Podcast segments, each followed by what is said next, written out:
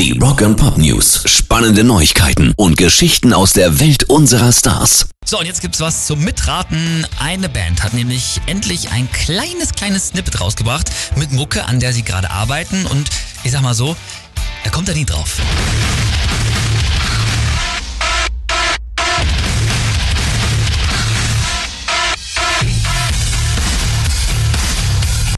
Das Ende klingt mal gewaltig nach Metallica, aber das wäre ja eigentlich zu schön, um wahr zu sein. Du meinst, weil du dich auch erst letztens darüber beschwert hast, ne? Dass es schon wieder sechs Jahre her ist, dass das letzte Album von Metallica gekommen ist. Und dann kommt was? Genau.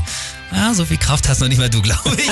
Und es stimmt auch nicht. Es ist tatsächlich Nickelback. Was? Das Ja. ist Nickelback? Ja, klingt äh, so nicht nach dem, was wir sonst kennen von Nickelback. Und äh, sie haben auch dazu in einem Tweet geschrieben, das machen wir gerade. Unsere Produzenten haben uns aber gesagt, wir sollen nichts verraten. Also wenn ihr mehr hören wollt, dann ruft doch die mal an. Und dann haben sie tatsächlich eine Telefonnummer darunter gepostet. Und kurz danach war dann der Tweet auch schon wieder verschwunden.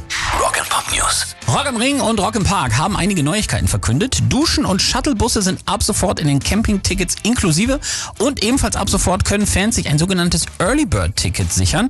Da ist das komplette Wochenende drin mit Parken und Camping für 269 Kracher. Normalerweise wären dafür 324 Euro abzulatzen. Der Early Bird Vorverkauf startet heute um 10 Uhr. Rock Pop News. Evanescence sind 19 Jahre nach Erscheinen von Bring Me to Life plötzlich auf der 1 der US iTunes Charts.